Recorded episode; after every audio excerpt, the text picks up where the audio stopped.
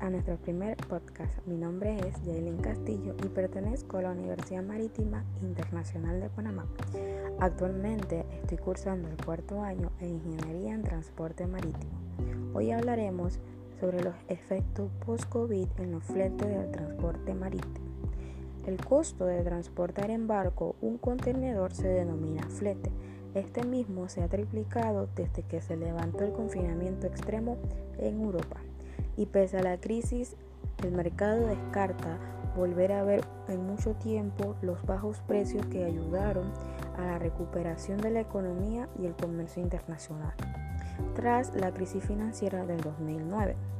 Según el índice de Shanghai, reporta que el flete ronda sobre los 2.900 dólares para los contenedores de 20 pies, que es casi el triple de los 1.000 dólares registrados en la primera semana de enero del 2020 y 3,6 veces más que el mínimo de 800 dólares en mediados de abril del año pasado, cuando en este momento era el cierre de la economía de Occidente y las navieras empezaron a parar los buques. Para los contenedores de 40 pies de referencia con Estados Unidos, ronda los 5.200 dólares frente a los 1.800 dólares a principios del año pasado.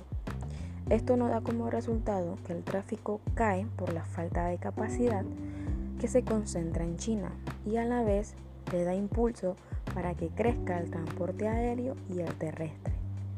Fuentes del sector marítimo coinciden en señalar que no se ve indicios en que los precios de los fletes vayan a caer a mediano plazo, porque hay un exceso de stock en China que tiene que salir y la falta de capacidad que hay en la misma. Hay un cuello de botella en origen y destino.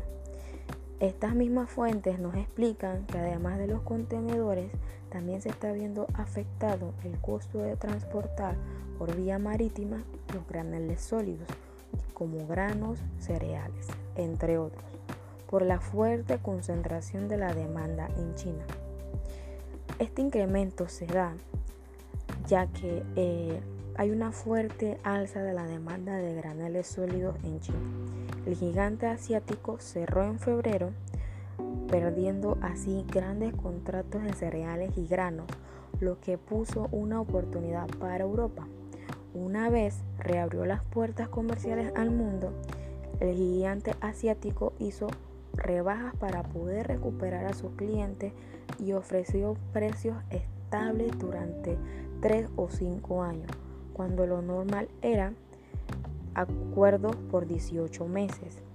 Así se ha, ha, ganado a muchos contratos, ha ganado impulso y a muy largo plazo, que a la vez tiene que ser capaz de servir al mundo, lo que ha llevado a las empresas chinas a concentrar toda la capacidad, llegando a pagar a los buques para que regresen vacíos, dejando a Europa y América sin espacio para mover su mercancía. De esta manera podemos concluir que los efectos del COVID-19 sí llegó a afectar de manera significativa al sector marítimo, ya que se estimaba que por ser un sector robusto no se iba a ver afectado de manera significativa, pero ya vemos que es lo contrario.